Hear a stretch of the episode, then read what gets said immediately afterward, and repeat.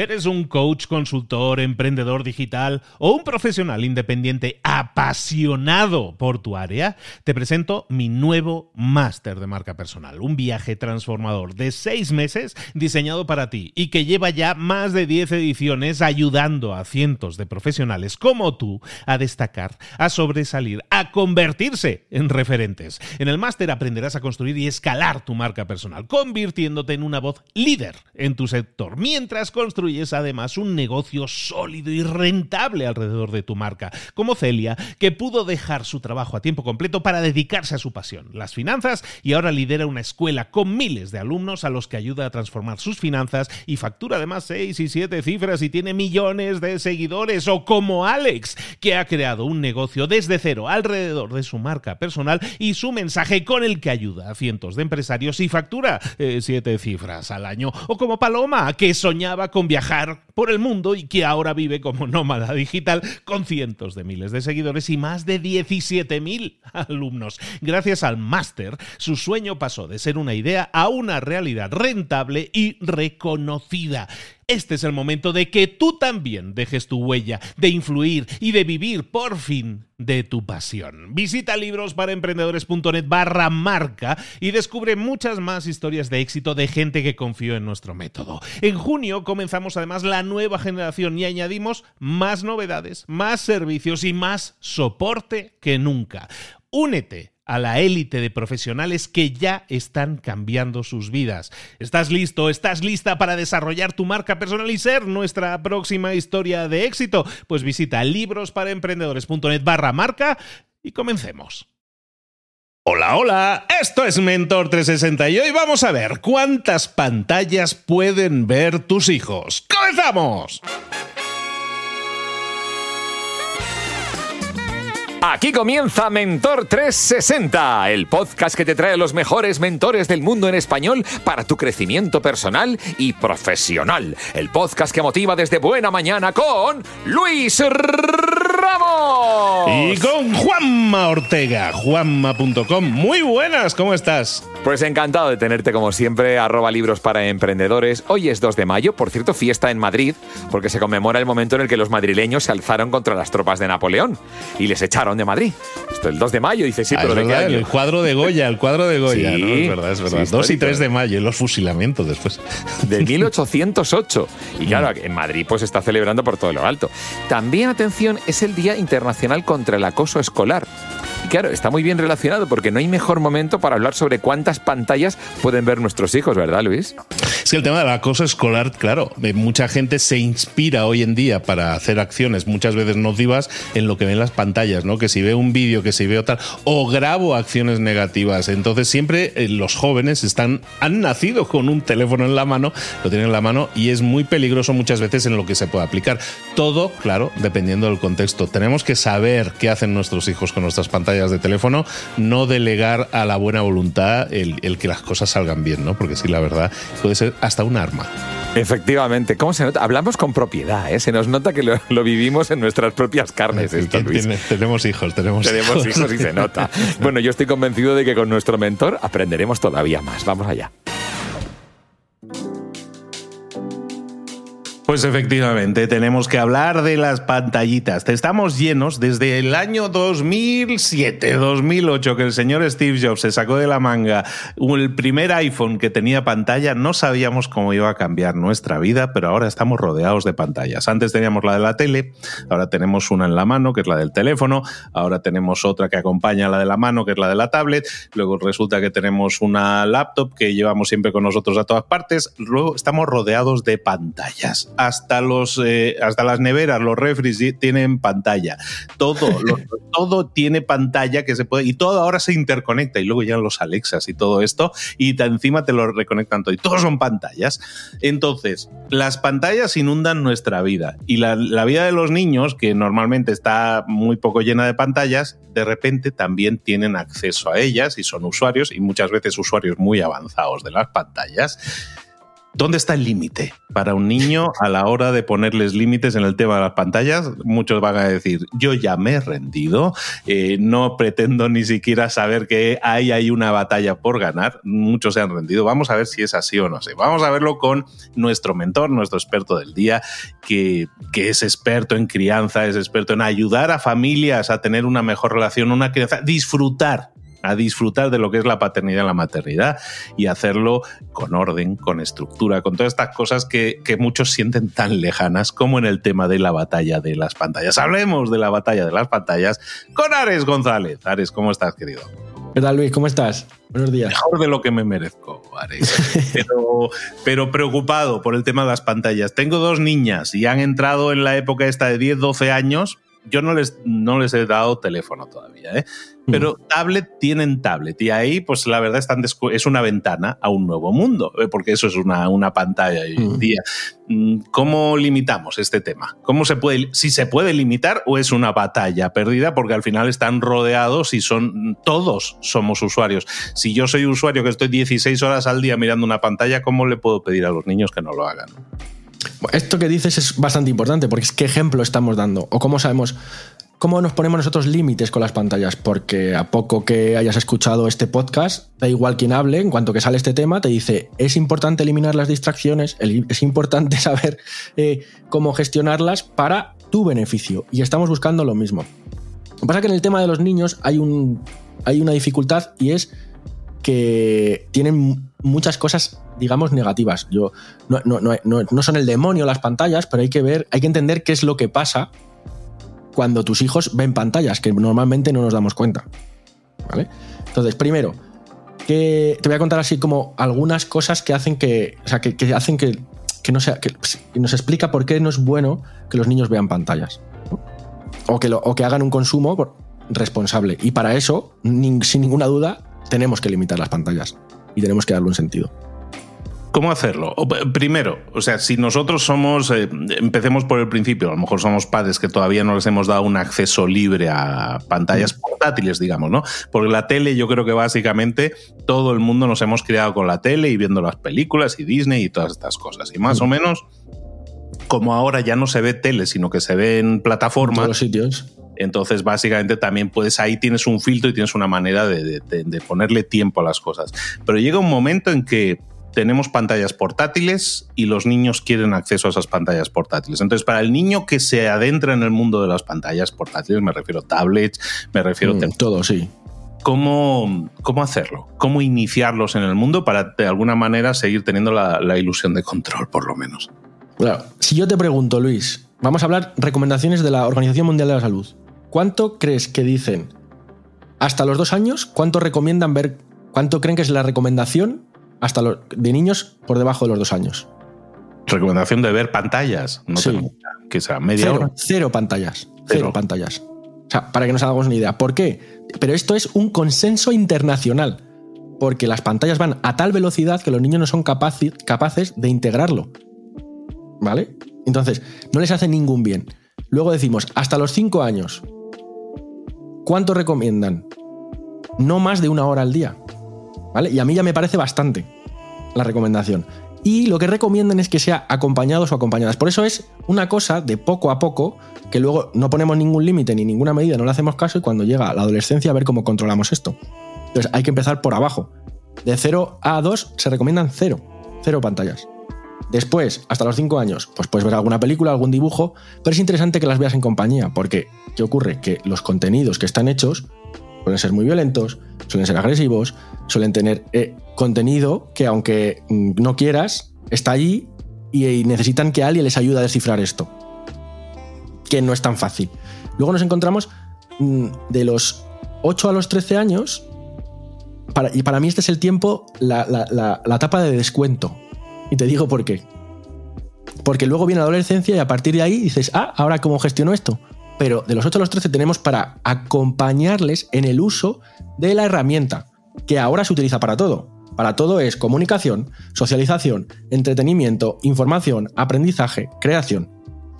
Y para mí hay una frase que se me quedó grabada de Ujo ayer y es que en el futuro tenemos los niños y las niñas van a tener dos opciones, o son consumidores o son creadores. Y esto cambia completamente el uso que hacemos de las pantallas. No es lo mismo mm, utilizar la pantalla para entretenerte o que para crear un...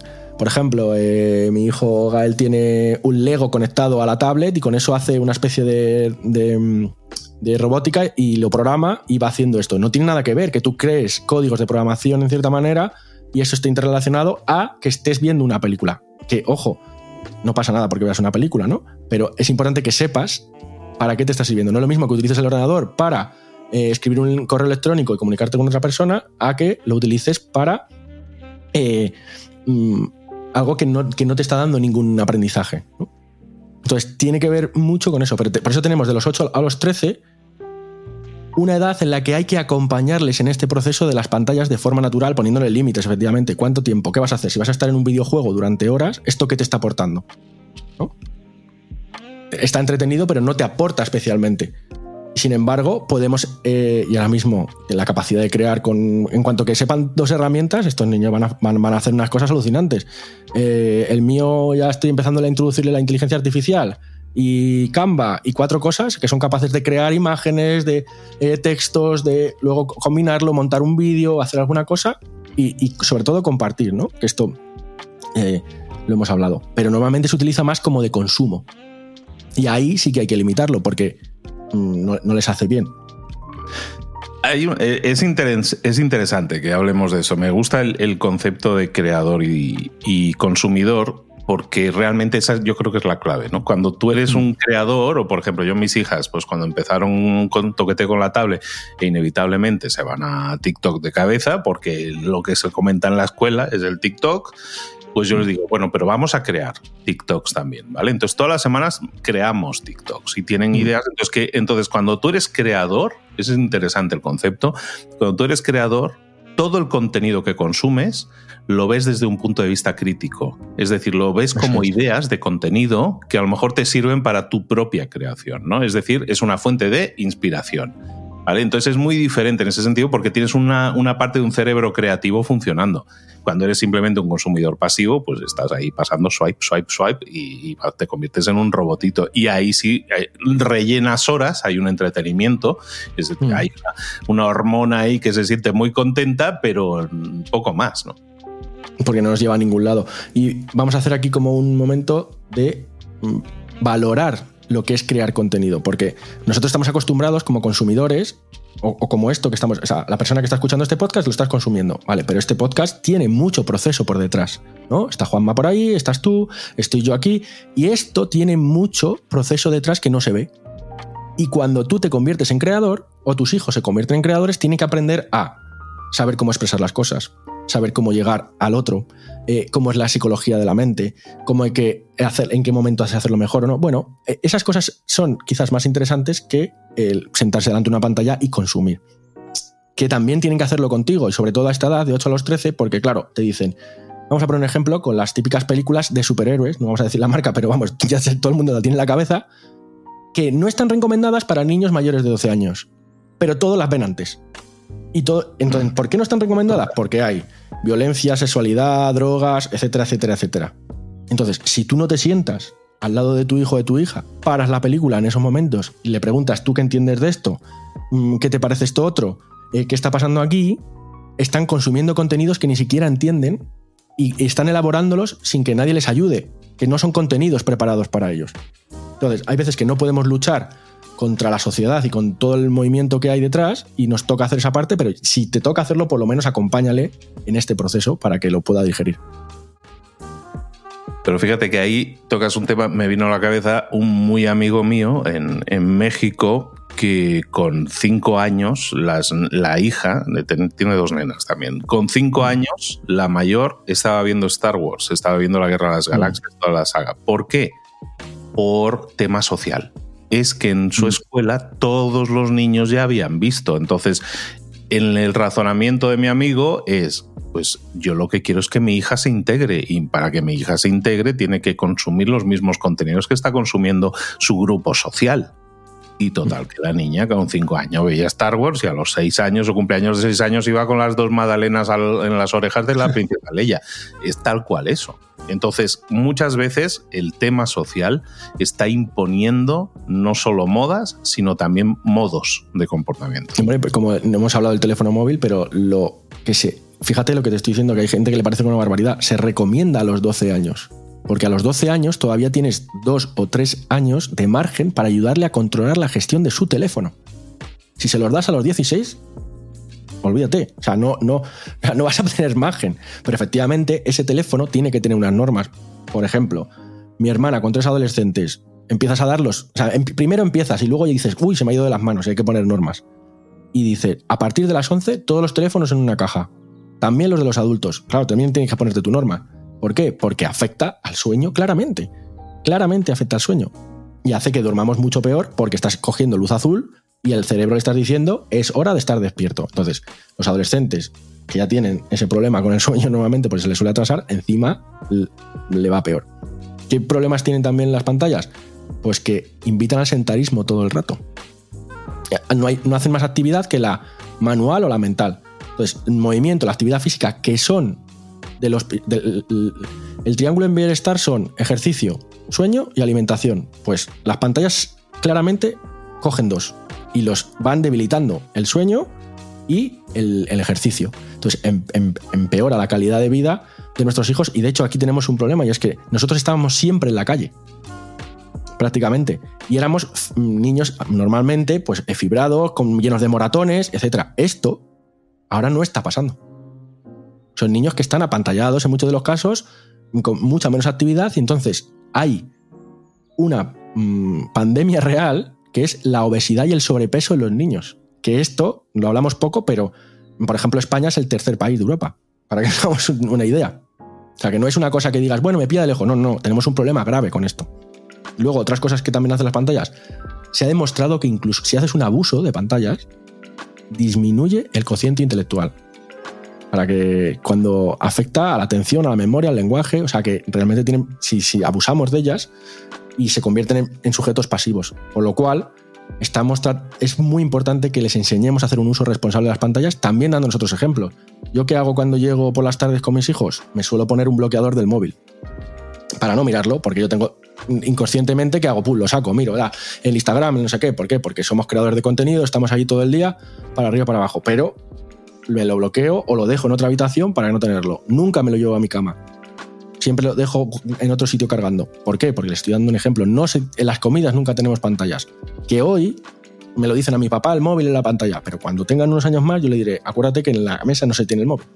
Entonces estamos creando conexiones y comunicación que les también es algo que necesitan mucho ahora mismo porque todo eso se hace a través del móvil y son otros códigos diferentes. Alguien que nos escucha ahora mismo va a decir, Ares, eso es una batalla perdida. Yo ya estoy enfangado en una situación real en la cual mis hijos están 16 horas mirando una pantalla, literalmente, en muchos mm. casos, o menos la de la escuela, no, es que las escuelas también tienen. Entonces, prácticamente están el 100% de su día o el 90% de su día, están ya ahora mismo eh, con el problema tú estás diciendo es que eso nos va a generar eh, un problema a largo plazo mucho, mucho peor, y es que vamos a crear adultos eh, más débiles físicamente, más débiles intelectualmente, es decir, no les estamos ayudando eh, siendo generosos con ellos y dándoles lo que nosotros no tuvimos, ¿no? que es un poco la frase del padre normalmente. ¿no? eso no es ayudar a tus hijos. Entonces, para los que, para los que ya están dentro de la, de la batalla y la han dado por perdida, hay forma de reconducir situaciones. Claro. A ver, hay que poner límites, pero cuando pones un límite, a cualquier persona, la reacción no va a ser agradable y tenemos miedo a esa reacción. No, es que se va a enfadar. Claro que se va a enfadar. Pero entonces, ¿cuál es nuestro trabajo? Acompañarles en ese enfado. Entiendo perfectamente que te crees que mi hermana cuando les ha quitado el teléfono, les ha dicho a las 11 sin teléfonos, una que estaba súper enganchada, ha dicho, ay, qué bien, me encanta que me quites el teléfono a las 11. Y la otra ha dicho, yo es que a las 11 hablaba con mi novia y ahora no voy a poder hablar. Pues efectivamente, pero nos corresponde poner límites, se han enfadado y al cabo de, si tú, los límites eh, necesitan de un 50% de amor y un 50% de firmeza pero necesita las dos partes. Oye, yo entiendo que tú te enfades y que te moleste, pero voy a seguir siendo firme y te voy a decir que no puedes utilizar el teléfono en estos. Entonces, ¿qué se suele hacer? Pues buscar acuerdos o contratos. Si tú ves que tiene un exceso de horas, te sientas con tu hijo y le dices, mira, eh, estoy viendo que son demasiadas horas. Y cuando ya tienen esta edad, a partir de los 10, 11 años, pues ya lo que corresponde es hacer acuerdos. ¿Cuánto podemos ver? Si tú ves que es un abuso, porque depende de cada niño, hay otros niños que lo gestionan bien. Pero si tu hijo no lo hace, corresponde sentarse y llegar a acuerdos y decir, ¿tú cuánto necesitas? Yo, siete horas. Bueno, pues yo mm, con dos me parecen suficiente. ¿A qué acuerdo llegamos? Pues tres y media. Bueno, pues ya estás bajando. ¿Vale? Y vamos a ir haciendo ese proceso, pero no se nos puede olvidar que como padres y como madres nos corresponde a nosotros poner las normas de casa. Quien decide qué compra se come, somos nosotros.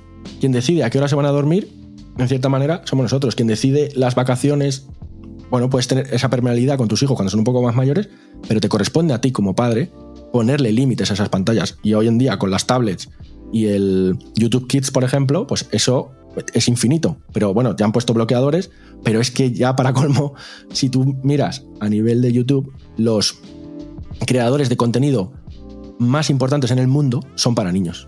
O sea, los canales más fuertes son para niños. ¿Por qué? Porque se tiran horas y horas y horas. El vídeo más visto, eh, vamos, sí, sí, sí, efectivamente. Y ahí tocas un tema interesante. Yo creo que podemos incluso ir viendo de cerrar con él. Hemos hablado de las pantallas como los aparatos en sí mismos, ¿no? Pero tenemos los contenedores de contenido, ¿no? las apps, las aplicaciones. ¿no? Y hablabas de YouTube, por ejemplo, que es un flujo infinito, o Instagram o TikTok. Son flujos infinitos de información. Nunca se la van a acabar en, mil vidas. Ahora con los, eh, muchas aplicaciones, eh, ya por tema social y, muchas veces por pose y por quedar bien, dicen, no, no, tenemos controles parentales, ¿no? Controles para mm. los padres para que puedan controlarlo. Eh, pocos padres conozco que, que, sepan cómo ponerlos o que los pongan. El control parental es algo que tenemos que eh, introducir más en nuestras vidas como padres o es algo también que realmente no se usa o es permeable en el sentido que pueden pasar informaciones que no deberían. ¿Cómo lo podemos gestionar pues volvemos a lo de antes, de están viendo cosas que no, les, que no son capaces de entender todavía, ¿no? Si tú un niño de 8 o 7 años con esa inocencia que tienen estás viéndole contenidos de sexualidad, no entienden ese proceso. De hecho, es violento. La sexualidad es violenta si no la... Pero claro, si tú has hecho un trabajo con él o has visto alguna película y ha ocurrido y habéis hablado sobre eso, depende mucho de lo que hay detrás, ¿no? de, de cómo se ha mm, hecho. Pero efectivamente, un mínimo de contenido, vamos, cuando son pequeños, un mínimo de contenido de control parental y, sobre todo, ahora que se puede hacer mucho, eh, bloqueo de tiempo de aplicaciones, pues esta aplicación tanto tiempo, esta aplicación tanto tiempo, entonces cuando se te acaba, se te ha acabado. ¿no? No puedes hacer más, más historia. Y de hecho, ahora, por ejemplo, como se hace a través de, de, la cuenta de Google habitualmente, hasta los 14 años el control lo tienes tú. No se pueden bajar aplicaciones, no se pueden hacer, no pueden ver más de lo que tú tal, etcétera. Es verdad que a los 14 le preguntan al niño, ¿tú quieres seguir controlado o no? Y el niño dice no. Y entonces, claro, ahí tenemos un problema porque ya tienes que hacer otra historia. Pero lo que hace es que les estamos quitando espacio para algo que es muy importante, que es aburrirse y ser creativos. Porque la primera opción es la pantalla y no salen de ese momento de...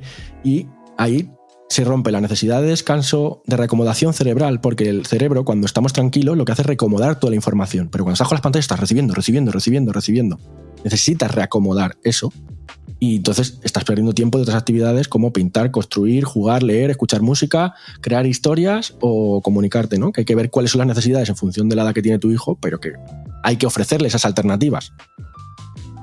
Estaba el otro día, bueno, tú lo conoces bien, con Cipri Quintas. Estaba el otro día con Cipri en su restaurante y. un abrazo. Y estamos hablando de, del tema de, muchas veces hay, hay padres que, que, se enfocan en, no, mi hijo tiene que aprender idiomas, mi hijo tiene que eh, utilizar, saber utilizar tal cosa, tal otra, ¿no? Intentamos ya a los niños de skills, de, habilidades, ¿no? Que creemos que como adulto le estamos ayudando, ¿no? Y muchas veces estamos, y lo digo, menciono a Zipi en este sentido porque él es el rey a nivel probablemente mundial de lo que son habilidades sociales. Es decir, es el, es, el, es el catalizador de muchas relaciones sociales, es decir, que la gente se conozca, interactúe, empatice y haga muchos, muchas cosas. ¿no? Esa habilidad, lo hablaba yo con él, y me gusta sacar esto aquí también, porque eh, las tablets, las pantallas, todo eso nos quitan, como tú dices, tiempo para jugar, para aburrirnos, para ser creativos, pero sobre todo nos quitan tiempo para socializar de verdad. Es decir, no es lo mismo socializar en las redes sociales, aunque se llame así, que socializar en la vida real, que darle un abrazo a la gente, que sentarte a la mesa con alguien y hablar sobre un tema. Es importante que entendamos que muchas veces darle al niño la tablet es le empaqueto la tablet para que no me moleste, es decir, me lo estoy quitando de encima, ahí hay un problema de fondo peor que a lo mejor sí hay que tratar, pero que sobre todo a los niños no les demos eh, tecnología porque pensamos que les estamos haciendo mejores o habilidades que pensamos que les van a hacer mejores. Claro que saber inglés te va a ayudar. Yo aprendí inglés a los 16, 17 años, de forma fuerte, porque en España no se enseña muy bien el inglés, con 16, 17 años en una academia, pero no me lo tenían que estar metiendo a los 6 años, que entiendo que seguramente les vaya mejor, pero es mucho mejor, como tú estabas apuntando ahí, el tema social, ¿no? Que aprenden a socializar, que aprendan a desenvolverse. Y me acuerdo haber visto una niña estos días que está muy cuidada, muy formada, que sabe muchas cosas técnicas y muchos idiomas, le, hablan en tres idiomas diferentes en su casa, el padre, la madre, la abuela, y que sin embargo tiene cero habilidades sociales. O sea, realmente no sabe jugar con otros niños. Y aunque eso nos parezca una exageración, eso está pasando y probablemente nuestros hijos en mayor o menor medida tengan ese tipo de carencias, ¿no? que son las carencias de eh, cómo relacionarse socialmente, Alex. Pues sí, mira, para mí hay cuatro pilares que los niños necesitan. Cuerpo, emociones, pensamiento y relaciones. Normalmente estamos solo en el de los pensamientos. Pero, ¿cómo se relaciona con su cuerpo? Esto hablamos de la actividad física, del ejercicio, la alimentación, el sueño, eso es básico. Luego, las emociones, cómo identifica sus emociones, cómo expresa sus emociones, cómo son capaces de regularlas, que esto también nos da, y algunas veces lo hablas con Catalina Hoffman también, que es muy interesante ver esa parte del cerebro y que es fundamental para los niños, es la base, para, porque necesitan primero que conectemos con ellos para luego ir a la parte de pensamiento. Y luego hay otro que se nos olvida mucho, que son las relaciones que es cómo me relaciono con el otro, cómo le pido, cómo mantengo cierta asertividad, cómo busco. Y esto hoy en día cuesta algo más porque hay otros códigos. Es verdad que están construyendo códigos nuevos a raíz de las redes sociales, pero eh, cada vez lo que va a tener más fuerza es la parte emocional y relacional, porque la parte de pensamiento la va a hacer toda la inteligencia artificial, prácticamente. ChatGPT lo va a hacer todo menos relacionarse con las personas. No puede hacerlo. Eso lo tenemos que hacer nosotros y tenemos que desarrollarlo eso. Y eso requiere de tiempo y requiere de intención, ¿no? Si nosotros queremos que nuestros hijos sepan yo qué sé, que nuestros hijos luego tengan una pareja que puedan conseguir ligarse a una chica o un chico, probablemente van a tener que saber relacionarse, van a tener que Y ahora mismo, eh, con un chat y dos emojis, pues a lo mejor nos entendemos de forma básica, pero desde luego no de forma profunda como, como mm. personas, como seres humanos. Tenemos que desarrollar eso y eso requiere de inversión de tiempo. ¿De dónde lo vamos a sacar? De las pantallas. No podemos estar, tenerlos empaquetados. Cambia mucho, ¿eh? Tablets. Pero si, no tienes pantalla, pues no. O sea, si no tienes la televisión puesta, yo cuando decidí no tener televisión en casa, cambia, porque entonces no están buscando eso. Están buscando otras cosas. Yo me acuerdo, a Batalla del Abuelo, pero es que yo me acuerdo, claro, yo, yo me he criado sin pantallas. Tú te has criado sin pantallas. La mayoría nos podemos haber criado sin pantallas de los que están escuchando esto. Y nos hemos que. Yo es que podía estar, podíamos hacer concursos de lo que fuera. O sea, podemos hacer concursos de escupitajos, concursos de eh, cuánto tiempo íbamos y volvíamos a la tienda, de, lo que fuera. Y eso para nosotros era un entretenimiento. Y era como ahora el concurso lo ves en la tele y son realities, ¿no? ahora se graban TikToks los retos, ¿no? Pero antes lo hacías tú directamente. O con tus amigos en la calle. Bueno. Y vivías en primera persona las relaciones sociales, el, tema físico, y lo compartías con personas. Y tenemos que aprender o reaprender a compartir porque nos estamos enfriando como seres humanos y las pantallas están siendo un poco culpables de eso. Y no nos eh, olvidemos que, por ejemplo, cuando llegamos a la adolescencia, la parte fundamental de su desarrollo son las relaciones sociales, no las redes sociales, las relaciones sociales. Total. Y esto va a hacer que nuestros hijos estén bien y la adolescencia ahora tiene que reinventarse, se está reinventando y tenemos muchos casos de éxito buenísimos, ¿no? O sea, como que nos dan muchas lecciones también a los que decimos, no, lo, ahora, lo de ahora es malísimo, no, no. O sea, ellos están interpretando la realidad y que tienen muchos más recursos que nosotros, pero es verdad que lo que, lo que más necesitan, y por ejemplo con la pandemia ha sido muy duro para los adolescentes, es relacionarse con iguales, porque es la única manera de crecer en ese momento. Pues desde aquí animando, desde aquí, desde la pantalla en la que estás escuchando este podcast, te animamos a que la dejes ahora mismo, cuando terminen las musiquillas, que lo dejes y que, y que tú socialices más, que seas el ejemplo también para tus hijos y cuando llegues a casa, si estás fuera de casa o si estás al lado de los hijos, que no esperes a mañana, que lo de la caja de zapatos con los teléfonos me parece una muy buena idea para empezar, pero que hay muchas cosas más que tienen que ver más con la intervención positiva, que va a haber, como tú estabas diciendo, va a haber resistencia, sin duda, pero tú también el, hecho de decir es que para que no me mire mal, para que no, no, para evitarme una discusión, no le voy a decir nada. No, lo que vas a evitar así es que a lo mejor tu hijo sea una persona más hábil socialmente, que sepa desarrollarse mejor. Y eso es eso sí es una habilidad que tenemos que permear en nuestros hijos, siendo ejemplos y también poniendo un poco de, ser estrictos ¿no? en, nuestra vida. cordura. Totalmente. Ares, muchísimas gracias por haber estado con nosotros, por haber traído estos temas que realmente están en nuestro día a día, no se tratan normalmente, son batallas perdidas. Ya hemos dicho, no es una batalla perdida y se puede... ponerle orden. Se puede poner orden y se puede reconducir. Tú, de hecho, ayudas a familias a reconducir también muchas situaciones te estás enfrentando con la, con la de Dios escrito. Yo, yo creo muchas veces eh, donde la gente puede contactarte, saber más de ti, e informarse sobre estos servicios que haces para muchas familias mm. también en ese sentido, o si no, simplemente seguir consumiendo contenido de valor como el que tú entregas a las personas a través de tus redes.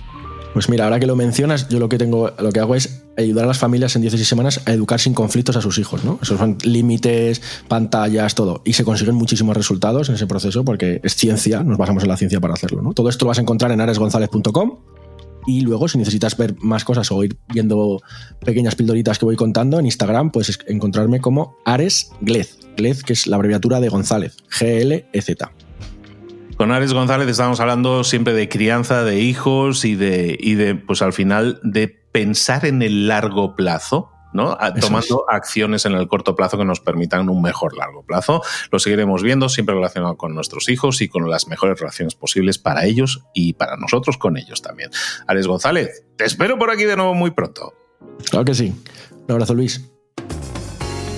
Hoy el tema es cuántas pantallas pueden ver mis hijos con Ares González, así que vamos a resumir el podcast de hoy de Mentor 360 con las cosas principales que conviene recordar. Puesto número 3. Hay algo mejor que pegarles la bronca a castigarlos. Fomentar habilidades sociales y creativas en lugar de ese consumo pasiva, o sea, en lugar de, mira, por ejemplo, enséñale a jugar. Claro, los niños, todos somos creativos, y digo somos porque todos hemos sido niños. Y a todos nos gusta jugar y todos queremos crear. No somos por naturaleza consumidores de contenido ahí en las pantallas pasivamente. Estamos hechos para jugar, por lo tanto, es bueno que se relacionen y se estimulen con otros niños y con otros adultos también. Puesto número 2 establecer límites y acuerdos en el uso de las pantallas. No es aquello de, bueno, más o menos, estate un ratito. No, no, no. Media hora, 20 minutos, 15 minutos, lo que tú decidas. Lo que decidáis, lo que pienses que es bueno para él. Los padres, además, tenemos, los padres y las madres y los, los progenitores, tenemos la responsabilidad de poner límites al tiempo que nuestros hijos pasan en las pantallas. Y también de llegar a acuerdos, o sea, no solamente de poner los límites, sino de llegar a acuerdos sobre cuánto y cuándo usarlas. Y atención, también somos responsables de implementar los controles parentales en las aplicaciones y los dispositivos que para eso están. Lo han puesto para nosotros. Pues oye, úsalo, úsalo. Puesto número uno. En el puesto número uno de la lista, lo más importante, concienciar, o sea, tomar conciencia. Está aquí dentro. Hola, hay alguien aquí. Lo más importante es ser consciente del problema, porque eso, ser conscientes de la necesidad de enseñar a los niños a hacer un uso responsable de las pantallas y sobre todo dar ejemplo, eso nos puede traer muchísimas ventajas. Sí, sí, has oído bien, dar ejemplo. Porque si les dices, no estés tanto con el móvil y tal, y luego te tiras tú jugando a videojuegos hasta las 3 de la mañana, pues no estás dando un buen ejemplo.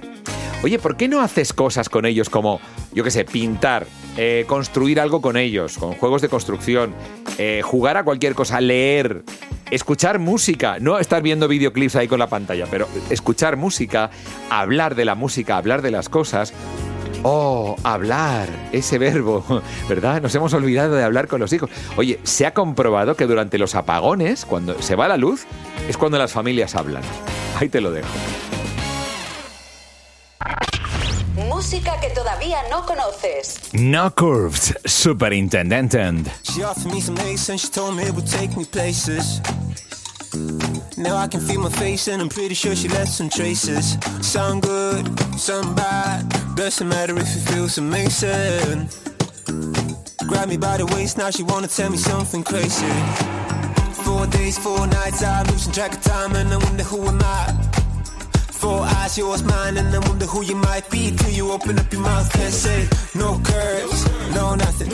What you see when you look at the horizon? No earth, just fly. No black holes, planets, none of that. Uh, no curves, no nothing. What you see when you look at the horizon? No earth,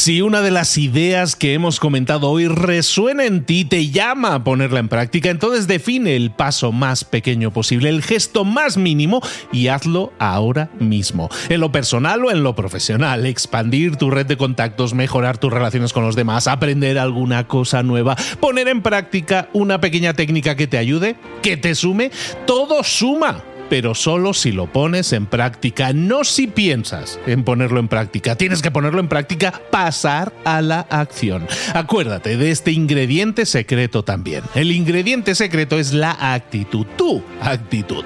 Tu actitud transmite. Si sales a la calle con ganas, la gente lo va a notar. Si sales a la calle sin ganas, la gente también lo va a notar. El mundo está ahí fuera, te está esperando. Por lo tanto, sal ahí fuera, sal a la calle sal con ganas, con actitud. No esperes a mañana. Ya sabes lo que tienes que hacer y ya sabes que lo puedes hacer hoy. No veas pasar la vida, vive la vida. Tienes las mismas 24 horas que tienen los demás. Haz que valgan la pena. Entrega en estas próximas 24 horas tu mejor versión. Te esperamos aquí mañana para continuar creciendo. Te esperamos aquí mañana con más mentores.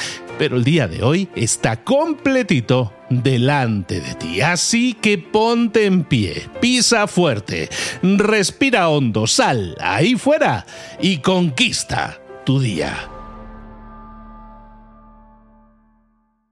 ¿Eres un coach, consultor, emprendedor digital o un profesional independiente apasionado por tu área? Te presento mi nuevo máster de marca personal, un viaje transformador de seis meses diseñado para ti y que lleva ya más de 10 ediciones ayudando a cientos de profesionales como tú a destacar, a sobresalir, a convertirse en referentes. En el máster aprenderás a construir y escalar tu marca personal, convirtiéndote en una voz líder en tu sector, mientras construyes además un negocio sólido y rentable alrededor de tu marca, como Celia, que pudo dejar su trabajo a tiempo completo para dedicarse a su pasión, las finanzas, y ahora lidera una escuela con miles de alumnos a los que ayuda a transformar sus finanzas y factura además seis y siete cifras y tiene millones de seguidores, o como Alex, que ha creado un negocio desde cero alrededor de su marca personal y su mensaje con el que ayuda a cientos de empresarios y factura eh, siete cifras al año, o como Paloma, que soñaba con viajar viajar por el mundo y que ahora vive como nómada digital con cientos de miles de seguidores y más de 17.000 alumnos. Gracias al máster, su sueño pasó de ser una idea a una realidad rentable y reconocida. Este es el momento de que tú también dejes tu huella, de influir y de vivir por fin de tu pasión. Visita librosparaemprendedores.net barra marca y descubre muchas más historias de éxito de gente que confió en nuestro método. En junio comenzamos además la nueva generación y añadimos más novedades, más servicios y más soporte que nunca. Únete a la élite de profesionales que ya están cambiando sus vidas. ¿Estás listo? ¿Estás lista para desarrollar tu marca personal y ser nuestra próxima historia de éxito? Pues visita librosparaemprendedores.net barra marca y comencemos.